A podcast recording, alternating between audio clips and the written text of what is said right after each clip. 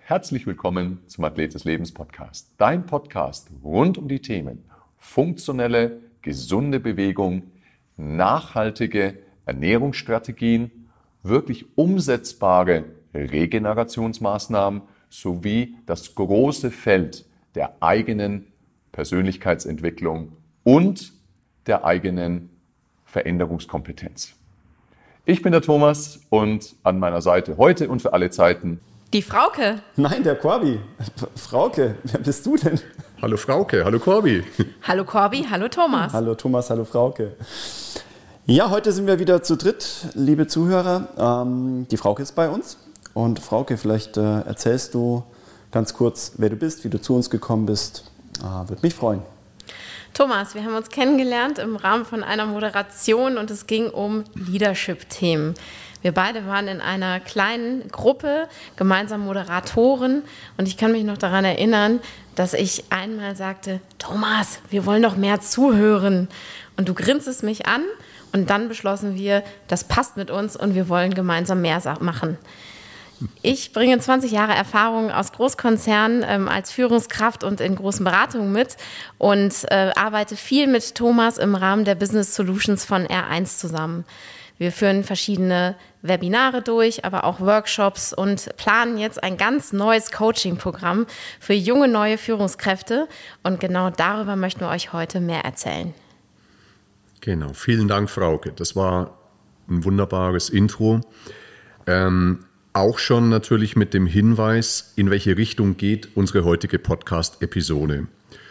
Corby, wir sprechen ja ganz, ganz oft über die verschiedensten Themen der Selbstführung. Und, und ich glaube, diejenigen, die uns regelmäßig hören, die wissen das, ähm, entspringt unserer Erfahrung und unserer Überzeugung nach eine gute Führung von anderen Personen aus dieser guten und gelingenden Selbstführung heraus. Und vor allem nur dann auf eine authentische Art und Weise. Wir haben ab und zu in Podcast-Episoden schon über das Thema Leadership gesprochen ähm, als Erweiterung der Selbstführung, denn da gibt es viele Schnittmengen und heute ist es mal wieder soweit. Wir wollen über Leadership-Themen sprechen und zwar über spezielle Leadership-Themen. Es geht heute vor allem darum, was brauchen Menschen, die neu in eine Führungsrolle hineinkommen. Also wir sprechen von jungen, neuen Führungskräften. Und was ist momentan die Situation auf dem Markt? Was begegnet diesen Führungskräften?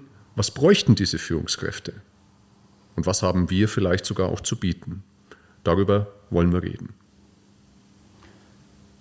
Ja, für mich, wenn ich, wenn ich so zurückdenke, ich habe ja, mittlerweile bin ich ja auch Führungskraft mit Personalverantwortung in meinem kleinen Unternehmen in der Physiotherapie. Ähm, ja, ich bin da irgendwie intuitiv selber reingewachsen. Also ich war erster Einzelkämpfer, ähm, ja, dann bin ich ins E1 gekommen, ins, ins Team, durfte mich dann ausprobieren, durfte die, die Physio aufbauen. Ja, und im Endeffekt Führungskraft wurde ich ja dann schlussendlich, mal abgesehen von der mehr oder weniger gut äh, gelingenden Selbstführung, ähm, da durfte ja dann das Team aufbauen, eben mit, mit dem ersten Mitarbeiter dann in Starnberg, was schon eine ziemliche Herausforderung war. Ähm, weil da hatte ich eher so, sagen wir mal, laissez-faire Führungsstil, eben so gesagt, ja, mach das mal da, äh, wirst du schon packen, habe ich ja auch gepackt. Das war eher so, so dann der erste Gedanken, ist, ist ganz schön nach hinten losgegangen, wenn ich so mal nach, zurückdenke. Das war, war nicht so erfolgreich. Den Namen zu nennen, ja. das hat nicht so gut funktioniert. Und ja, ähm, ja jetzt mittlerweile sind wir, habe ich sieben Therapeuten, ähm, die ich ja, betreuen darf, führen darf. Und es funktioniert ganz gut, weil ich natürlich mich selbst exzellent führe. Nein, das kann ich auch aus meiner Sicht sagen, eben aus der, aus der Außenperspektive. Ich erlebe dich als wirklich gute, authentische und auch erfolgreiche Führungskraft. Ich würde schon sagen, du bist eine erfolgreiche Führungskraft für mich. Bei uns, bei mir ist das ja ganz ähnlich wie bei dir gewesen. Ich bin ja auch ähm, in die, in die ich war davor selbstständig, war Einzelkämpfer und bin ja dann auch in diese unternehmerische Rolle hineingeschubst worden äh, 2010, als wir das R1 gegründet haben. Damals ja gab es ja nichts zu führen. Wir waren ja mehr oder weniger nur zu zweit und äh, haben uns ja dann in den ersten paar Jahren erweitert auf insgesamt fünf. Und das war ja eine ganz spannende Konstellation, wenn du dich noch erinnerst, Corby, du warst ja dabei, ab 2012 warst du dabei. Ähm, und wir waren zu fünft. Es war aber nicht das Gefühl, dass es da irgendwie zwei Gründer gibt mit dem Marco und mit mir, also zwei Chefs und die anderen drei arbeiten zu, sondern es war schon mehr oder weniger so, dass wir allesamt vielleicht mit mit Alex ein bisschen ausgenommen, so ein bisschen war das schon so, dass wir gesagt haben, wir, wir arbeiten alle irgendwo auf, auf komplett einer Ebene. Ich meine, Alex war halt Azubi damals zu der Zeit. Das ist vielleicht nochmal was wir dazu sehen müssen. Also damals konnten wir von Führung überhaupt nicht sprechen. Wir waren relativ lange Zeit, waren wir dieses Team von fünf Mann. Und jeder hat von früh bis spät gearbeitet. Das ist das, was mir noch in Erinnerung geblieben ist. Jeder hat sieben Tage oder sechs Tage die Woche gearbeitet, rund um die Uhr. Wir haben das Ding hochgezogen mit wirklich harter Arbeit und mit überhaupt keiner Struktur und Organisation. Wir haben einfach nur mit sehr viel Fleiß. Also wir waren definitiv nicht der smartest Worker in the room, aber wir waren definitiv der hardest Worker in the room. Ähm, und damit sind wir am Anfang doch recht erfolgreich gewesen, können wir schon so sagen. Ja. Dann kam die Idee, wir eröffnen die zweite Filiale mit Starnberg. Und das hat alles verändert, weil ab dem Moment brauchte es Führung und wir haben es nie gelernt. Und es ist uns ja am Anfang richtig krass um die Ohren geflogen. Also so, dass es existenziell bedrohlich sogar war, weil wir einfach keine Führung, keine Struktur ähm, aber auch kein Management hatten. Da sind wir schon bei zwei wichtigen Begriffen, Führung und Management. Ist das nicht das Gleiche? Das kann uns bestimmt die Frauke dann gleich noch erklären. Ähm, also Fakt ist, ich bin auch ein Self-Made Unternehmer und ich bin ein Self-Made, ähm, eine Self-Made Führungskraft. Ähm, ich glaube, bis zu einem gewissen Grad ist das auch okay und ich glaube, es geht auch vielen Unternehmern so, dass die einfach reingeschubst werden und das einfach lernen müssen. Nur ich bin davon überzeugt, dass nicht jeder unbedingt genau die gleichen Fehler über so einen langen Zeitraum hinweg machen muss, die wir halt gemacht haben, wobei es auch tatsächlich natürlich ähm, sehr, sehr, sehr wichtige Erfahrungen für uns waren. Also ich möchte die Erfahrungen nicht missen, ähm, jedoch glaube ich, in der schnelllebigen Zeit, auch gerade wenn du Führungskraft in einer größeren Firma bist, kannst du es dir gar nicht erlauben, so viele Fehler zu machen, wie, wie wir sie gemacht haben in unserem Startup. Ja. Ähm, von dem her um jetzt die Frauke mit einzubinden, aus der Eigenerfahrung heraus, ich würde sagen, wir haben am Anfang sehr intuitiv geführt. Der große Fehler von uns am Anfang war, Corby, korrigier mich, wenn ich falsch liege, ähm, der große Fehler von uns war, dass wir gedacht haben, naja, wenn neue Leute, neue Mitarbeiter dazukommen, die arbeiten natürlich genauso wie wir, also einfach immer und geben mit dem gleichen Herzblut alles, wie wir das halt auch tun. Wir haben das ja am Anfang auch ausschließlich wirklich als so gleichgesinnte Familie gesehen. Jeder, der dazu kam, das war für uns kein Arbeitnehmer, das war wie Familie und dementsprechend war die Enttäuschung halt auch wahnsinnig groß, wenn der dann das vielleicht nicht ganz so gesehen hat, wie wir 24-7 einfach da zu sein. Das war ich würde sagen, am Anfang die größte, der größte Fehler und somit, also ich kann nur von mir sprechen, ich habe dann am Anfang auch wahnsinnig viel Druck, ähm, unbewusst und bewusst den äh, Mitarbeitern aufgehalst, weil ich natürlich das erwartet habe, dass die genauso arbeiten wie ich auch selber. Ja? Und ähm, bin dann auch öfter mal laut geworden. Reizreaktionsschleife und so weiter war damals noch nicht ganz so ausgeprägt bei mir wie jetzt. Ähm, und das war, ich glaube, von Beginn an war das unsere Art von Führung, dass wir einfach erwartet haben, jeder ist so wie wir selber.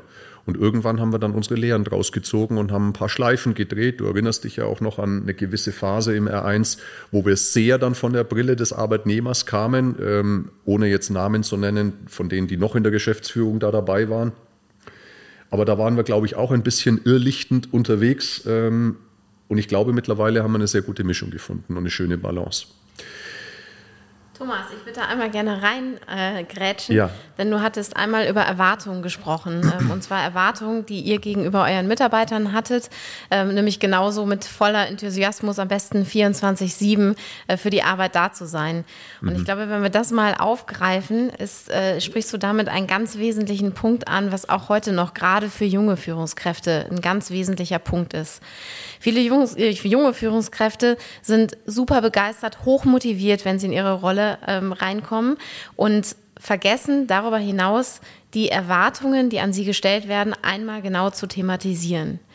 So, und wenn wir uns jetzt eine Führungskraft vorstellen, ne, in einer VUCA 2.0 Welt mit irgendwie New Work oder auch Corona oder mit Digitalisierung, der Nachhaltigkeitsbewegung und, und, und, dann sind es im Extremfall reichlich viele Erwartungen, die auf so eine eine Person hereinprasseln. Wenn eine junge Führungskraft nicht die Chance gerade innerhalb der ersten Zeit nutzt, diese Erwartungen a transparent zu machen und dann B für sich auch so zu sortieren, dass eine realistische Erwartungshaltung daraus entsteht und sie daraus idealerweise vielleicht motivierende Ziele sogar äh, formulieren kann, ist, äh, zeigt, zeigen auch die Zahlen und Daten, dass gerade junge Führungskräfte super gefährdet sind, sich damit so zu überfordern, dass sie gar in Burnout rutschen oder einfach in einer völligen Überforderungsschleife hängen bleiben. Das kann ich mir gut vorstellen, Frauke. Können wir vielleicht äh, eingangs nochmal zwei Begriffe klären für die Zuhörerschaft? Und zwar einmal VUCA oder VUCA 2.0.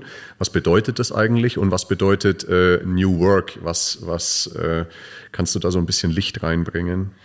Also fangen wir mal an mit äh, New Work. Ähm, New Work erstmal ist ein riesen Buzzword und bedeutet alles oder nichts. Ähm, New Work ist der Dachbegriff von moderner Arbeitsweisen, auch in einer Umgebung, wo trotz ähm, Führungskräftemangel, trotz international aufgestellter Teams, ähm, trotz ähm, ja, ganz unterschiedlichen Bedürfnissen eine Arbeitsumgebung geschaffen wird, die dauerhaft ähm, den Mitarbeitern und dem Unternehmen nützt. Nützt mhm. macht es dann, wenn die Teams für sich eine Form finden, wie sie einfach gerne motiviert zusammenarbeiten. Mhm. Punkt. So, die zweite Frage, ähm, was bedeutet VUCA? VUCA ist, äh, äh, steht für das V, das ist äh, Volatilität oder Volatility. Das U steht für Uncertainty, also die Ungewissheit. Das C für Complexity, Komplexität. Und das A für Ambiguity, das ist die Ambiguität, also sprich die, un, äh, die nicht unbedingt zusammenpassenden Ziele, die es gilt, übereinander zu klappen. Mhm. Und eine dritte Sache, die du auch ähm, vorhin schon mal gefragt hattest, war, was ist der Unterschied zwischen Management und Leadership? Mhm. Ja, Management würde ich äh, definieren, das ist das, die Steuerung von Sachen und Dingen. Da sind wir alle gerade in, aus, aus äh, einer Unternehmenswelt äh, herauskommt, ziemlich gut. Also wir können gut mit Zahlen, Daten, Fakten umgehen. Wir äh, sind sehr darauf geschult, dass wir uns um komplexe Sachen kümmern können. Ähm, und insofern werden auch häufig äh, Menschen in Führungspositionen berufen, die einfach einen guten Job in dieser sehr Zahlen, Daten, Faktenbasierten Welt gemacht haben. Das Leadership bedeutet das Führen und das Steuern von Menschen. Und dazu ist erstmal ein ganz wichtiger Beitrag, dass man muss Menschen mögen. Ja, das ist das 4M-Modell sozusagen. Also sprich die tiefe Liebe zur Entwicklung von Menschen und von menschlichen Potenzialen. Und das ist der Riesenunterschied, denn eine gute Führungskraft muss beides können. Sie muss ein guter äh, Manager sein im Zweifel, wenn äh, es äh, zu Notfallsituationen kommt, wenn Mitarbeiter inhaltliche Unterstützung brauchen. Ähm, aber sie müssen vor allen Dingen natürlich für ihre Menschen da sein, denn das macht einfach eine gute Führungskraft aus, die vielen Potenziale der vielen Mitarbeiter auch entsprechend so einzusetzen. Ja, wunderbar, wunderbar formuliert. Jetzt ähm, haben wir ja eingangs, Corby, auch gesagt, wie wir es gelernt haben, eben Learning by Doing und sehr, sehr, sehr ähm, aus Eigenantrieb heraus. Ich glaube, unsere große Stärke, Corby, war, dass wir in unserer Vierer Führungsriege, also wir sind bei R1 ähm, mit dir zusammen, Corby, wir sind vier Geschäftsführer und äh, wir haben uns doch über die Jahre immer wieder, ich würde sagen, selbst neu erfunden und sind da in eine Richtung aber auch gemeinsam marschiert. Das war, glaube ich, der große, eine große Stärke auch von uns oder ist eine große Stärke von uns. Frauke, wie ist es denn auf der anderen Seite? Jetzt sind wir als R1 natürlich ein unglaublich kleiner Laden, Start-up-Charakter lange, ähm, im Moment mit allem drum und dran, mit Freelancern vielleicht 70 Mitarbeiter äh, im gesamten Dunstkreis, also relativ kleines Unternehmen, aber kein Start-up mehr. Ähm, du kennst es von Konzernseite. Du hast lange Zeit im Konzern gearbeitet, du darfst es mit Sicherheit auch sagen, in der Commerzbank. Ähm, wie hast du es denn da erlebt? Äh, wie, wie lernen denn da Menschen Führung? Lernen die da Führung oder lernen die Management? Oder wie, wie wird es denn da gehandhabt? Na, also äh, gerade aus dem Konzernbereich, äh, aus dem ich gekommen bin, gab es schon ähm, gute Führungsprogramme und auch ganz unterschiedliche Führungsprogramme. Ähm, ich würde aus meiner persönlichen Erfahrung, da möchte ich jetzt gar nicht unbedingt nur über die Commerzbank sprechen, sondern auch über äh, viele andere Konzerne berichten, äh, die ich jetzt ähm, in meiner Position als Leadership Coach kennengelernt habe. Ähm, viel wird doch äh, über Methodiken des Managements gesprochen, also Priorisierungsmethodiken, Planungsmethodiken, Stakeholder Management etc. Das sind alles Themen, die extrem wichtig sind dafür, dass eine Führungskraft überhaupt weiß, was sie wo wie zu steuern hat. Und dort gibt es schon auch gute Führungskräfteentwicklungsprogramme. Ich selber hatte jetzt persönlich tatsächlich das Riesenglück, dass ich immer sehr gute Führungskräfte hatte ähm, und von ihnen die menschliche Seite der Führung gut lernen konnte, weil ich einfach ganz tolle Role Models kennengelernt habe. Ähm, ich würde aber sagen, dass in vielen Konzernen und auch bei Mittelständlern, bei denen ich unterwegs bin, ähm, die Leadership-Kompetenz heute häufig ein Stück weit zu kurz kommt. Und zwar gerade, und da Thomas, das ist ja auch ein Bereich, der uns so wichtig ist, bei dem wir immer versuchen, auch die Analogien zu ziehen. Was macht ein erfolgreicher Sportler? Was macht eigentlich ein Sportler wirklich erfolgreich? Und was macht eine Führungskraft, die ja einen ähnlichen Leistungsdruck hat und die ähnlich auch Erfolge äh, zeigen muss, damit sie äh, sich gut präsentieren kann? Also die auch ihre Pokale mit nach Hause tragen muss. Was sind da die Erfolgsfaktoren, die diesen Menschen nachhaltig erfolgreich machen. Und ich glaube, das ist der Punkt, wo unser Programm auch gut ansetzt. Und das äh, ist ja einer der Kerngeschichten, wo wir sagen, kümmere dich um deine Selbstwirksamkeit, kümmere dich um deine eigene Stabilität äh, und lerne natürlich die Managementmethoden drumherum, aber nur dann, wenn du als Person wirklich stark bist. Also wenn du für dich, ihr nennt das Athlet des Lebens, was ich eine ganz tolle äh, Metapher finde, als Athlet des Lebens, der gestärkt durch alle Unwidrigkeiten des Lebens geht. Und genau diese Erfolgsrezepte äh, wollen wir ja gemeinsam in die Wirtschaftswelt reinbringen.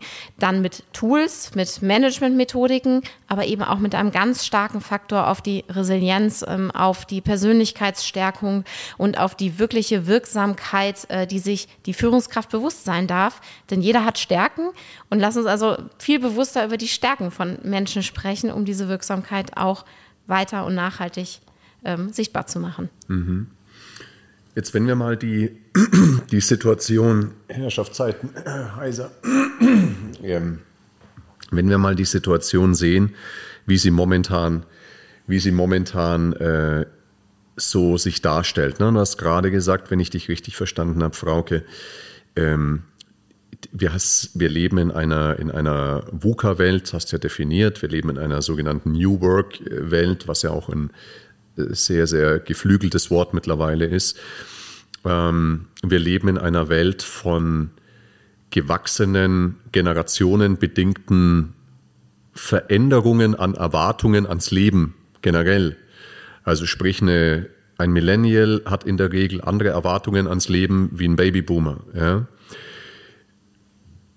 Wie, las, wie lässt sich das alles miteinander vereinen? Also um es um, anders auszudrücken. Was würdest du sagen, was ist im Moment, was ist die Erwartungshaltung an eine Führungskraft 2030 sozusagen? Was darf eine Führungskraft, eine junge Führungskraft mitbringen?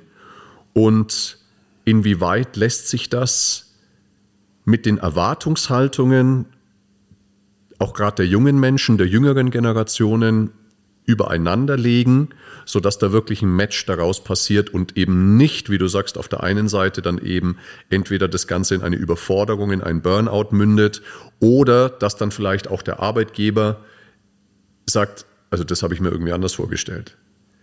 Also wie, was braucht es? Ja, ich glaube, ein, zwei Faktoren haben wir schon genannt. Das ist ja einmal Resilienz und Selbstwirksamkeit, über die wir gesprochen haben. Vielleicht gehen wir auf beide Begriffe noch mal kurz ein und dann erläutere ich die anderen äh, Themen, bei denen ich glaube, dass eine gute Führungskraft dies erlernen darf oder eben dann auch dauerhaft ihr Fundament darauf bauen sollte, um äh, einfach stabil und wirksam sein zu können. Mhm. Resilienz bedeutet ja erstmal, dass ich, obwohl ich veränderungsfähig bin, also Veränderungskompetenz mitbringe, zum Beispiel, wenn ich kurzfristig wegen Corona alles über den Haufen schmeißen muss und mich neu organisieren muss. Oder wenn andere äh, wirtschaftliche, politische, soziale Rahmenbedingungen in meinem Unternehmen ganz anders werden. Ich trotzdem weiß, wie ich in einer zunehmend unsicheren Welt gut agieren kann und gleichzeitig stabil bleibe. Ne, also Veränderungskompetenz auf der anderen Seite, auf der einen Seite, Stabilität auf der anderen Seite, ähm, das bedeutet für mich eine starke Resilienz. Die starke Selbstwirksamkeit ist der feste Glaube daran, dass ich selber die Rahmenbedingungen meines Lebens verändern kann, dass ich alles verändern kann, was ich möchte, und zwar zu den Rahmenbedingungen, wie ich sie haben möchte und dabei an meine Wirksamkeit glaube. Das ist, glaube ich, extrem maßgeblich. Wir erleben vielleicht im privaten Umfeld, vielleicht im beruflichen Umfeld, vielleicht an der einen oder anderen Stelle immer mal wieder äh, Leute, die sich doch eher als Opfer präsentieren. Eine starke Selbstwirksamkeit ist das Gegenteil vom Opfer, sondern ich weiß, wofür ich stehe und weiß, dass ich diesen Weg gestalten kann. Und das ist als Führungskraft, glaube ich, das absolute Fundament dafür, dass sie einen guten Weg gehen kann. Wenn ich da nochmal nachhaken darf, Frauke, Corby, da haben wir ja auch schon öfter drüber gesprochen. Wir haben ja, glaube ich, sogar eine ganze Podcast-Episode über das Thema Selbstregulation und Selbstwirksamkeit ähm, ja gehandhabt äh, oder mal abgehalten. Und zwar in der Psychologie kommt äh, Selbstwirksamkeit tatsächlich immer mit drei anderen Begriffen eben einher. Ne? Und äh, tatsächlich ist der erste Begriff immer das Selbstbewusstsein. Ähm, aus diesem Selbstbewusstsein resultiert in der Regel, also Bewusstheit, ne? nicht im Sinne von ich bin's, sondern Selbstbewusstsein im Sinne von Bewusstheit. Aus diesem Begriff resultiert immer eine verstärkte Selbstsicherheit für mich und äh, meiner Rolle oder meinen Rollen im Leben. Und aus diesen zwei vorangegangenen Punkten erwächst eine erhöhte Selbstwirksamkeit. Aus dieser erhöhten Selbstwirksamkeit heraus ist dann letztlich das, was ich an der Oberfläche dann auch zur Schau stellen kann, und zwar die Selbstregulation, also tue ich was, tue ich was nicht. Ähm, das ist das beobachtbare Verhalten, das resultiert da. Somit ist die Selbstwirksamkeit in dieser Kaskade weder am Anfang noch am Ende, sondern sie ist eingebettet. Jetzt erleben wir es ja, Corby, doch immer wieder, und das haben wir auch damals besprochen, dass wir selten Menschen erleben im Coaching-Prozess, ähm, die in allen Rollen ihres Lebens hoch selbstwirksam sind. Also als Beispiel, wir erleben ganz, ganz viel High-Performer im öffentlichen Leben, also in ihrer Karriere die aber ihr eigenes Leben überhaupt nicht im Griff haben. Also maximal selbstwirksam sind im Sinne ihrer Karriere und in ihrem Erfolg im Außen und maximal ungelingend ihr eigenes Leben führen. Also wirklich dilettantisch ihr eigenes Leben führen. Wir erleben es also selten, dass jemand in den meisten oder allen Bereichen seines Lebens eine hohe Selbstwirksamkeit hat. Wir erleben es aber auch relativ selten, dass jemand in keinen Bereichen seines Lebens eine Selbstwirksamkeit hat. Ähm, was glaubst du, was ist hier der springende Punkt? Was ist hier der Faktor? Weil wenn ich jetzt sage, ich habe eine hohe Selbstwirksamkeit im Job, habe es aber nicht für mich, dann breche ich ja wieder die Regel von innen nach außen. Also wie würdest du das, ähm, wie würdest du das beantworten? Das Schöne an, an so einem Ansatz, wie du ihn skizziert hast, ist es äh, ja, dass, dass wir das individuell angehen dürfen. Also in dem Moment, wo ich beispielsweise als junge Führungskraft mich nicht wirksam fühle, wenn ich mit Vorständen spreche oder mich auch nicht wirksam fühle, weil ich äh, vielleicht als Mutter von zwei kleinen Kindern mir nicht die Zeit nehme, die ich eigentlich haben möchte, um äh, mit den Kindern, äh, um, um diese Zeit mit den Kindern zu verbringen gilt natürlich auch für Väter. Ähm, oder äh, ich merke, dass ich mich nicht genug um äh, meine pflegebedürftigen Eltern kümmere oder oder ähm, kratzt das ein Stück weit an der Stabilität, die ich als Persönlichkeit mitbringe. Und ich glaube, da ist auch genau der Unterschied von dem, äh, was wir beide uns ja gemeinsam überlegt haben, dass wir ähm, fest daran glauben, dass eine stabile Führungskraft stabil im gesamten Leben stehen muss. Es geht also schon um eine ganzheitliche Betrachtung des Lebens, bei dem genau diese Punkte, bei, mit denen einzelne Menschen nicht zufrieden sind, wir gemeinsam, und da sind wir wieder bei deiner äh, Bewusstsein, von dir angesprochene Bewusstseinsebene, sie zunächst einmal aufdecken dürfen, um anschließend zu überlegen, was, welche Maßnahmen wirkungsvoll für Änderungen sorgen, sodass die Selbstwirksamkeit dieser Person und auch die Ausbalanciertheit dieser Person größer wird. Mhm. Denn das, und wir sind ja immer noch auch bei der Beantwortung der Fragen, was muss eine Führungskraft mitbringen, das macht dann wiederum eine Führungskraft auch tatsächlich zum Vorbild. Und da glaube ich ganz fest daran, eine Führungskraft, die nicht ganzheitlich Vorbild ist für ihre Teams, die wird es 2030 spätestens sehr schwer haben, hat es aber ehrlicherweise auch heute schon schwer. Denn das ist einer der Key-Faktoren, bei denen ich das, was ich als moderne Arbeitsumgebung äh, reinbringen muss, natürlich auch authentisch vorleben muss. Ja, das kann ich, ich kann nicht sagen, mit nimmt euch die Wochenenden frei, wenn ich irgendwie die Wochenenden vorm Rechner E-Mails an mein Team schreibe. Äh, wo, wo bleibt da die Glaubwürdigkeit? Ich setze diese Leute unter Druck. Und das ist ja etwas, was, glaube ich, Führungskräften auch in ihren ersten äh, Monaten erst bewusst wird, dass alles, was sie machen, nicht nur einen unmittelbaren Effekt hat, sondern auch einen mittelbaren Effekt mit einer Wirkung, die sie häufig erst viel später überblicken. Ne? Also wenn mein ganzes Team mit 25 Leuten auf einmal anfängt, sonntags nachmittags zu arbeiten, äh, weil, weil ich das vielleicht mache und es vielleicht persönlich sogar in meine Work-Life-Balance gut reinpasst oder meine Work-Life-Integration reinpasst, mhm. davon wollen wir ja sprechen, dann hat das für 20, 25 andere Kollegen einen ganz miesen Impact, den ich als Role Model so vielleicht gar nicht vorleben möchte. Mhm.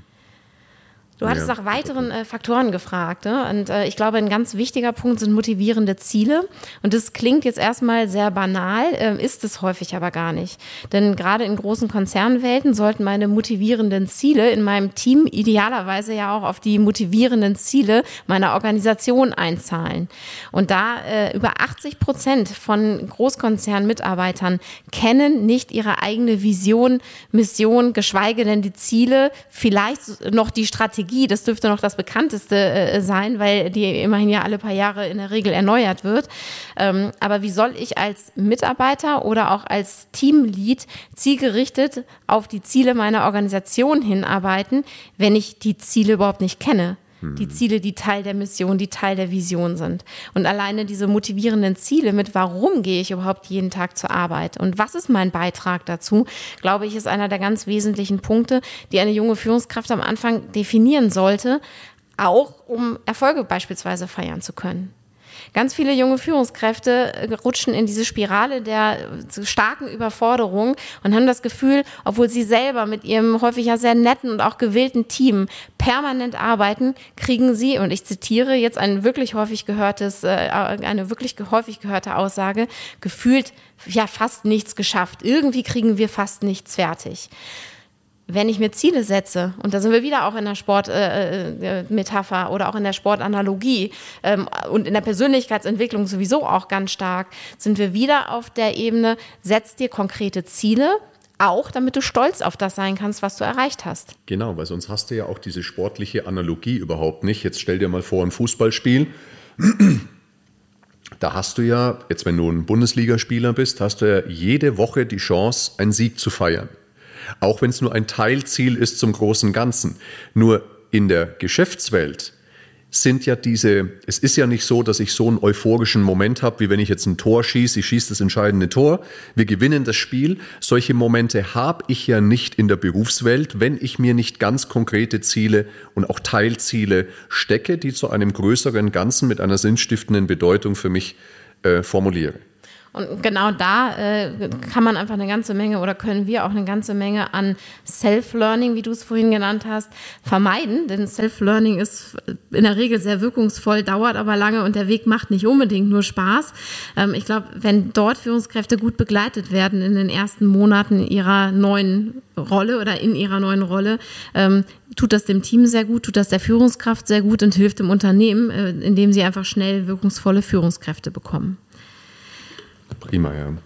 Ein weiterer Punkt ähm, ist, dass äh, ist ein, ein committedes Team, was für sich das Zusammenarbeitsmodell identifiziert. Ja, wir haben es äh, gerade schon angesprochen, äh, ob Remote, Hybrid, Präsenz, international, äh, irgendwie über welche Tools, äh, über welche Steuerungsmechanismen, dort die Führungskräfte anzuleiten, was gibt es überhaupt für Varianten und was sind so die Erfolgsfaktoren beim Remoten führen, beim Hybriden führen, bei der, bei, bei einer Wochenabstimmung über Wochenziele, die die ich mir mit meinem Team setze.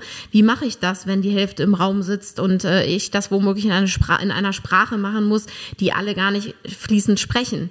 Wie gehe ich damit um, wenn zehn Leute beispielsweise in äh, Polen äh, Englisch sprechen mit dabei sind, während fünf von meinen zehn Leuten, die in Deutschland sitzen, gar kein Englisch sprechen? Das sind alles Herausforderungen, das für eine junge Führungskraft erstmal ein dickes Brett ist. Und da hilft es einfach, Erfahrungen mit reinzunehmen von Kollegen oder von uns, ne, äh, von, äh, von uns uns, die dort gute Tipps geben können, denn das ist alles lösbar. Das ist alles lösbar, ja. Die, wenn, von dem, was du mal gesagt hast, die, die Mission, Vision des Unternehmens zu, zu kennen, ist ja das eine, aber das andere ist ja auch, sich damit zu identifizieren. Also ansonsten fehlt mir die Motivation und auch die intrinsische Motivation, einfach äh, leisten zu wollen und mich mit meiner Arbeit zu identifizieren und auch Spaß daran zu haben und nicht eben einfach, naja, ich gehe halt irgendwo hin, um Geld zu verdienen, was ganz klar ein, ein, ein wichtiger Faktor ist. Nur ähm, ich sage ja immer, mir macht meine Arbeit einfach Spaß. Ich gehe gerne in die Arbeit und dass ich auch meinen Lebensunterhalt damit verdiene, das ist dann, ähm, nee, es ist nicht das i-Tüpfelchen, das i-Tüpfelchen ist tatsächlich, dass, dass mir die Arbeit einfach Spaß macht. Ja, weil den Lebensunterhalt, den brauche ich einfach. Ja, und auch da helfen ja äh, offene Führungskräfte, indem im Zweifel ich auch, wenn ich dann eine Vision des Unternehmens vielleicht das erste Mal nach jahrelanger Tätigkeit im Unternehmen verstanden habe und ich feststelle, ich kann mich damit gar nicht besonders gut identifizieren, äh, legt das ja auch etwas offen, über das es sich mal lohnt zu sprechen. Also insofern würde ich da immer Transparenz, das ist der erste Schritt ähm, und womöglich folgen auch Aktionen daraus, die aber auf Dauer für alle Beteiligten auch richtig sind. In der Regel motivieren die Führung, die, die Vision der Unternehmen sehr, sehr stark, wenn sie emotional tatsächlich bei den Mitarbeitern ankommen. Ein Unternehmen geben irre viel Geld dafür aus, motivierende Visionen zu formulieren. Das ist irgendwie ziemlicher Waste, wenn sie keiner kennt. ja, das ist wichtig, ja. Genauso wie die Kernwerte eines Unternehmens. Ne? Ähm, neben, neben den ganzen Planungs- und Steuerungstools, die wir gerade schon angesprochen haben, würde ich noch gerne auf einen weiteren Punkt eingehen. Ähm, häufig sind gerade in einer komplexen Zusammenarbeit, die ist ja nicht ganz konfliktfrei. Ne? Ich muss mich häufig in Sandwich-Situationen behaupten, bekomme von meinen Mitarbeitern einen ganzen Haufen an Erwartungen, bekomme womöglich von meinem Chef, von meinem Chefchef, vielleicht sogar von meinem Chefchefchef irgendwelche Erwartungen, die ich irgendwie ähm, übereinander klappen muss. Und dort neben vernünftigen Planungs-, Priorisierungsmethodiken ähm, geht es auch darum, wie halte ich den Konflikte aus? Wie, wie gehe ich mit Konflikte um? Und das ist einer der äh, weiteren Punkte, die wir in unserem Coaching ja mit berücksichtigen, ähm, aber dort eben auch äh, Konflikt, also auch, auch wieder Analogien machen von starken Persönlichkeiten, äh, starken Profisportlern, die wir mit reinziehen, ähm, bei denen wir, glaube ich, unglaublich helfen können, wenn wir über ein Sparring, aber auch über gewisse Methodiken die Leute damit nicht alleine lassen. Ne? Also jetzt äh, bestimmt kennt ihr das äh, im Podcast alle hoffentlich nicht, aber vielleicht hat der eine oder andere schon mal gehört, dass in, in Führungsebenen schon der eine oder andere Narzisst gerne mal rumläuft. Ähm, dass es gar nicht so einfach ist, äh, mit Narzissten umzugehen. Und ich glaube, dort auch diesen Perspektivwechsel anzubieten. Warum ähm, hat womöglich auch, warum brüllt ein, eine Führungskraft mal rum? Warum hat das den Ansporn oder hat den Anschein, dass manche Menschen fast Freude daran haben, äh, andere runterzumachen. Ähm, das ist ja die Perspektive von jemandem, der das erstmal so akzeptiert, dass es so ist. Aber es ist noch nicht die Perspektive von jemandem, der beschließt, dass er sich gewisse Dinge so nicht bieten lässt, sondern einen guten, konstruktiven Weg findet, wie er damit umgehen kann. Und das, glaube ich, ist einfach, also auch da hilft eine gute Begleitung enorm. Ähm, und da, Thomas, glaube ich, können wir auch mit Persönlichkeitsentwicklung aus der starken äh, Personal Training ähm, Erfahrung von dir, aus dem viel Persönlichkeitscoaching von dir und aus meiner Leadership-Erfahrung ähm, aus der Konzern- und Unternehmenswelt Führungskräften einen guten Beistand leisten. Das glaube ich auch. Es ist ja ganz häufig so, dass wir es erleben, dass ähm, das eine, was du sagst, ist eben, dass viele Führungskräfte ähm, Schulungen, Führungskräftebegleitungen eben so stark managementlastig sind und eben wenig Leadership beinhalten. Ähm, Wenn es dann um die Themen Leadership gibt oder geht, ähm, ist es ja doch durchaus häufig zu erkennen, dass es häufig aufgesetzte Tools einfach sind, äh, und Techniken sind, auch aus der Psychologie, die, die draufgesetzt werden. Es wird ganz häufig davon gesprochen, dass es so wichtig ist, von innen nach außen zu agieren. Nur die wenigsten leben es wirklich und schulen es auch äh, konsequent. Und ich glaube, das ist der große Vorteil von dem, was auch wir uns überlegt haben, zu sagen, es gibt eine Art 100 Tage äh, Leadership-Begleitung, die wahnsinnig viel erstmal mit meiner eigenen Charakterbildung zu tun hat, mit meiner eigenen Persönlichkeitsentwicklung und auch mit meiner Entwicklung meiner holistischen Gesundheit auf physischer Ebene als wirklich gutes und stabiles und fluides Fundament für meine Leadership Skills, die ich dann auf eine authentische Art und Weise dann darauf aufsetze. Und äh, dieser Begriff Authentizität ist ja auch für viele ein großes Buzzword. Ähm, was ist Authentizität? In meiner Welt ist Authentizität die Schnittmenge aus Selbstbild, Fremdbild und Wunschbild. Das ist die Authentizität. Genau, und insofern äh, denken wir ja so ein bisschen an eine Welt, wo die Mitarbeiter und die Führungskräfte gerne zur Arbeit gehen, weil Arbeit eben nicht nur ein Ort ist zum Geld verdienen, sondern Arbeit ein Ort ist, wo ich motiviert äh, tolle Ziele verfolgen kann, aber wo äh, Work-Life-Integration nicht nur gepredigt, sondern einfach auch gelebt wird, weil das Leben so viel mehr ist als nur privat, nur Arbeit, aber idealerweise sich wunderbar vereinen lässt. Und da glaube ich zum Beispiel ganz fest daran, dass die Welt eine bessere wäre, wenn wir das schaffen würden. Und insofern lohnt es sich auch dafür, ähm, einmal sich zu überlegen, was wir tun können. Das glaube ich total. Das unterstreiche ich zu 100 Prozent. Corby, ich habe es ja schon oft gesagt. Ich glaube, die Arbeit, die wir machen, das ist für mich etwas, wenn die Leute mich nach meinem persönlichen Warum fragen, mein persönliches Warum ist, die Gesellschaft, in der wir leben, ein bisschen enkeltauglicher zu machen. Und äh, da versuchen wir tagtäglich einen Beitrag dafür zu leisten. Ich glaube sehr, dass wenn Menschen bewusster mit sich umgehen, mit ihren Ressourcen umgehen, sich selber besser verstehen, kennenlernen, eine gesündere Version ihrer selbst sind, eine höhere Potenzialentfaltung haben für sich, dass dann tatsächlich die Gesellschaft ein Stück besser wird und vor allem auch im Sinne des Generationenvertrags ähm, wir auch etwas hinterlassen, ähm, was die Welt vielleicht ein bisschen besser macht als, ähm, als schlechter. Und ich glaube, genau in diesen Tagen können wir das, gerade in diesen Tagen können wir das alle gut gebrauchen. Ähm, wenn wir kurz nochmal, Frauke, auch auf diesen Begriff auch nochmal zurückkommen, lass uns das nochmal einfangen. Ähm, du hast von der Work-Life-Integration geredet. Die meisten Leute kennen den Begriff Work-Life-Balance. Was ist denn da der Unterschied? Work-Life-Balance äh, steht ja das Leben und die Arbeit nebeneinander und versucht sie auszubalancieren. Ne? Also mein Work, mein Life und das Ganze in Balance. Ähm, die Work-Life-Integration geht davon aus, dass die Arbeit ein integraler Teil meines Gesamtlebens ist. Also es muss nicht ausbalanciert sein, sondern der, das ganzheitliche Leben sollten wir gemeinsam betrachten. Und die Arbeit ist genauso ein Teil wie mein Privatleben, wie, äh, wie die Rolle ich, die ich ganz stark als Selbstidentifikation dort mit reinbringen darf, äh, die, die Rolle, die ich habe als Elternteil oder als Rolle von einem Partner etc. Das Ganze macht das gesamte Leben in einer gesunden Work-Life-Integration aus. Work-Life-Balance als Begriff hat sich aus meiner, aus meinem äh, Denk, äh, aus meiner Denkweise überholt. Darum geht's nicht, sondern es geht um eine gesamte Integration. Ansonsten bleiben es nämlich schon zwei Bauklötze, bei dem ich als Arbeitgeber sagen darf, kümmer du dich um deine Privatgeschichte, ich kümmere mich um meine Arbeit. Und dann entsteht genau dieser Clash, der häufig zu einer Überforderung führt. Ja dem steht ja auch entgegen, dieser Work-Life-Balance, dem steht ja auch entgegen, dass es ja durchaus auch, zumindest auch in unserem Verständnis, ähm, schon auch eine Art Erziehungsauftrag und Begleitungsauftrag von Unternehmen an Mitarbeiter und auch Führungskräfte eben gibt, weil wir eben nicht davon ausgehen können, dass, also Erziehungsauftrag im Sinne von ähm, erkenne dich selbst. Ja. Lass uns vielleicht von einem Entwicklungsauftrag Entwicklungsauftrag, sprechen, ja, Entwicklungsauftrag, weil wir eben nicht davon ausgehen können und es ja häufig auch nicht der Fall ist, dass die Leute aufgrund Elternhaus, Schule, Universität, bisherigen Lebensstationen ähm, schon so entwickelt wurden, wie sie das sein könnten.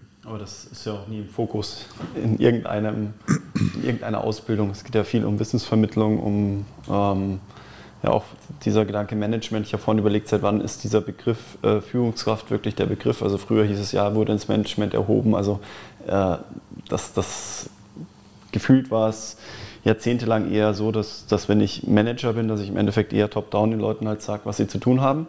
Und so die fleißigen Arbeitsbienen haben halt das gemacht, was von oben halt angekündigt wurde. Und klar nimmst du die Leute dann nicht mit. Also es ist ja, du, du, nimmst ja nicht das Wesen der Leute mit, sondern die Leute machen halt dann das mehr oder weniger engagiert, was ihnen angeschafft wurde. Und ähm, ich glaube, dass die, die heutigen oder die jüngere Generation eben so auch nicht mehr, nicht mehr zu führen ist. Also die sagen dann, ja, nee, danke, es äh, nimmt mich nicht mit, ich gehe. Und das ist ja das, das große Thema für, für Führungskräfte, eben nicht nur die Mitarbeiter halt weiterzuentwickeln, sondern ihnen auch dann eine, äh, eine Spielwiese ähm, zu bieten, in der sie sich entwickeln können, wo sie sich identifizieren können und dann auch Spaß an der Arbeit zu haben. dann kann ja auch diese Work-Life-Integration erst funktionieren, ähm, weil alles andere wenn ich mich mit etwas nicht identifiziere, dann probiere ich das ja intuitiv auszubalancieren. Also wenn ich sage, oh, die Arbeit, die fordert mich so krass, nee, ich brauche da einen ganz anderen Kon Kontrast. Also das, wenn, wenn, mich, wenn mich meine Arbeit nicht mitnimmt, dann wird die sicher nicht integriert sein, sondern wird das eben der Zwang sein, für meinen Lebensunterhalt äh, zu malochen. Ja? Und das ist ja schade dann. Ja, damit sprichst du ja auch ein Stück weit den äh, Arbeit... Äh Arbeitnehmer- oder Fachkräftemangel an. Ich glaube, ihr hattet vor einiger Zeit den Rolf Specht und Werner Braun einmal äh, zu Besuch. Und ich meine, in der Folge hätten, hätte einer von den beiden äh, zitiert, dass es drei Hauptgründe gibt, warum Mitarbeiter kündigen. Und das ist einmal, der Chef sieht mich nicht, der Chef beachtet mich nicht und der Chef fördert mich nicht. So als äh, bisschen plakativ, aber das ist schon einer der Hauptursachen, nämlich genau Führungskraft und ähm, das Wachstum, was mir meine Führungskraft ermöglicht. Und auch da ist Wachstum nicht gleich Karriere. Wachstum kann ja viel vielfältiger sein als nur Karriere und nur ein Up-or-Out-Prinzip, was wir hier ja gar nicht ansprechen äh, und, und was wir hier auch überhaupt nicht meinen. Ähm, und insofern ist da dieses, äh, die, die, das Herausbilden dieser Leadership-Kompetenz, ja, und da äh, zitiere ich gerne, gerne auch äh, Simon Sinek, ein sehr bekannter äh, Leadership-Coach ähm, aus, äh, aus dem anglizistischen Bereich. Ähm, es gibt einen Hauptauftrag von Führungskräften und das ist nicht das Management, sondern das ist das Führen und den Wachstum von Menschen anzuregen. Management, ja, fein, das müssen sie bis zu einem gewissen Grad auch können, aber diese wirkliche Leadership-Kompetenz können wir lernen. Das können wir genauso lernen wie Excel-Tabellen. Genau. Somit können wir mitnehmen, Corby und Frauke, dass wenn es ja häufig so ist, dass gute Mitarbeiter, die sich durch Fleiß oder besonders gute Ergebnisse eben hervorgetan haben, also Facharbeiter, Spezialisten, Experts, die werden plötzlich in eine Führungsrolle hineingehoben, obwohl sie damit noch nie betraut wurden, obwohl sie das auch nie gelernt haben. Sie sind einfach gute oder exzellente Fachkräfte und plötzlich haben die einen ganz anderen Job. Ich glaube tatsächlich, dass es für jeden, der in eine, der eine Führungsrolle angeboten bekommt, die allererste Überlegung sein muss im Sinne dieses 4M-Modells, Mag ich eigentlich Menschen? Erfüllt mich das, andere Menschen beim Wachsen zu begleiten? Und macht mir das Freude, andere in ihre Potenzialentfaltung zu bringen? Wenn, mir, wenn ich das alles mit Nein beantworte, dann sollte ich diesen Job ausschlagen. Zu meinem Wohl und zum Wohl des Unternehmens. Zumal es gerade auch für äh, solche äh, Menschen exzellent andere Alternativen gibt. Ne? Auch total. da kommen wir ja zum Glück in eine Welt, wo äh, das Brennen für Fachthemen eine total valide Alternative ist. Total, total. Und wenn ich dann sage, ja, ich möchte Menschen begleiten, dann habe ich jetzt vielleicht durch diesen Podcast mehr die Gewissheit oder die Idee, dass ich das lernen kann, dass ich auch diese Leadership-Themen lernen kann. Ähm, Frauke, jetzt nochmal im Speziellen, du hast ja ein wunderbares Programm dir auch erdacht mit, mit uns gemeinsam. Wie könnte denn so ein Erlernen von Leadership Skills aussehen? Ja, Leadership Skill ist äh, wie ein Muskel, den, den wir alle natürlich immer weiter trainieren können. Aber wenn wir mal von einer Erstbefähigung ausgehen, ähm, bieten wir ein Programm an von 100 Tagen, denn das ist äh, ein, ein, Zeitraum, in dem gutes Wachstum stattfinden kann und nachdem vielleicht dann auch erstmal wieder eine gewisse Verstetigung von den neu erlernten Kompetenzen stattfinden sollte, in denen wir die ähm, neuen Führungskräfte einmal ähm, Anleitung geben zur Stärkung der Selbstwirksamkeit, über die wir heute mhm. gesprochen haben. Und dann aber auch sehr stark über, wie ähm, bilde ich denn motivierende Ziele mit meinem Team? Wie binde ich denn diverse Stakeholder ein? Und welche binde ich ein, welche binde ich nicht ein? Wie schaffe ich ein Zusammenarbeitsmodell mit einem Team, ähm, bei dem das ganze Team dauerhaft motiviert arbeitet? Schaffe ich das eigentlich oder schaffen wir das womöglich auch gemeinsam im Team? Wie gehe ich denn mit Konflikten um, dass wir dauerhaft, also dass ich dauerhaft auch in, Konflikt, in konfliktreichen Situationen meine Resilienz und meine Stärke nicht verliere. Das sind Schwerpunkte, bei denen ähm, wir im Rahmen von 100 Tagen, im Rahmen von wöchentlich bis zweiwöchentlichen Coaching-Calls Impulse anbieten, dann jeweils Zeit lassen für die Umsetzung der entsprechenden Impulse ähm, und ähm, vor allen Dingen auch einen Raum schaffen für den Austausch der Kollegen untereinander. Denn auch das ist ja ein ganz wichtiges eine ganz wichtige Erfahrung, dass äh, diese, diese Austauschmöglichkeit ähm, mir dauerhaft auch Sicherheit geben kann über Themen und über Herausforderungen, die ich ja immer haben werde. Und damit glauben wir, dass wir in 100 Tagen ein gutes Fundament für dich als souveräne Führungskraft legen können. Und das ist unser Slogan. Dem ist nichts hinzuzufügen, außer dass wer von euch sich dafür da wiederfindet und sagt, oh ja, das würde mich interessieren, hier auch eine Begleitung zu erfahren.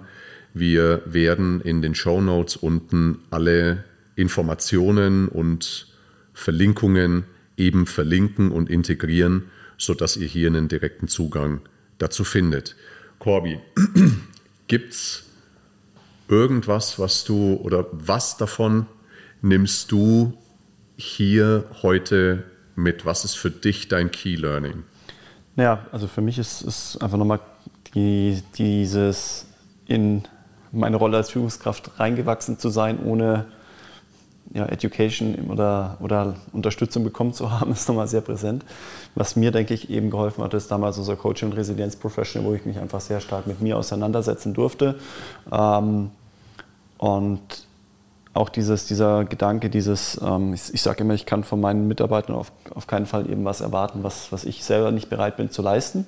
Bin aber als Führungskraft, ist es dann die Frage, okay, müssen die das gleiche erfüllen wie ich? Also das Beispiel eben ähm, damals dieser Start-up-Charakter, wo ich sage, wir waren die Arbeitsbienen und haben einfach gearbeitet, gearbeitet, gearbeitet, jeden Termin angenommen und das war, war auch okay, war auch wichtig. Anders wird es uns nicht geben. Ja? Wenn wir damals gesagt haben, ah, nee, wir machen halt leider nur vier Stunden am Tag, weil das ähm, erfüllt uns und das reicht uns, das wäre am Anfang nicht gegangen.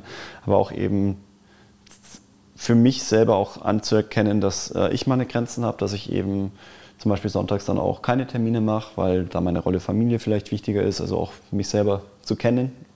Ähm, dass das für mich wichtig war und dass ich da glaube, ganz gut reingewachsen zu sein, allerdings ungeplant und eher mit Glück. Ja? Und dass da einfach einiges sich, sich deckt mit dem, was wir jetzt gerade eben ähm, gesagt haben. Ja.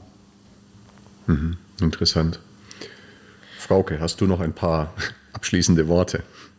Ja, Thomas, ich glaube, wir beide starten ja unser gemeinsames Coaching-Programm auch mit äh, dem selbstgesetzten Ziel, gut wird's, wenn auch der Weg Spaß macht, ja. Ähm, und genau darum geht's. Es sollen äh, mehrwertige Sachen, aber auf eine Art und Weise, die die Leichtigkeit und den Spaß nicht vergisst, ähm, umgesetzt werden. Und insofern freue ich mich riesig darauf, ähm, dass wir dieses äh, gemeinsame Angebot jetzt auch verkünden dürfen und freue mich noch mehr, wenn es dann endlich startet.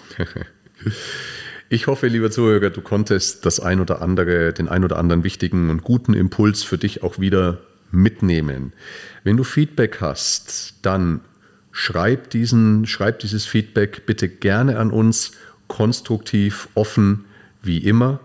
Und auch gerne teil uns mit, ob dir auch dieses Thema, dieses Leadership-Thema gefallen hat. ähm, und welche Themen du in Zukunft gerne von uns mitbekommen möchtest und hören möchtest. Wir freuen uns über Resonanz und wir freuen uns vor allem, wenn du das nächste Mal natürlich wieder dabei bist. Bis dahin. Servus, ciao. Ciao. Ciao, ciao.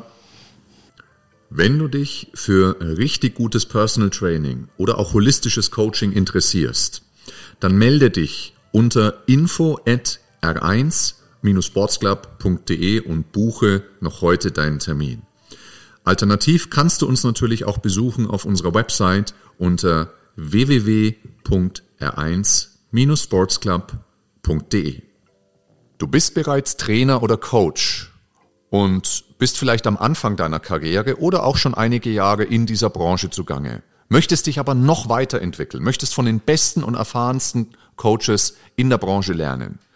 Dann melde dich an bei unserer R1 Academy und buche noch heute deinen Lehrgang unter www.r1-academy.de.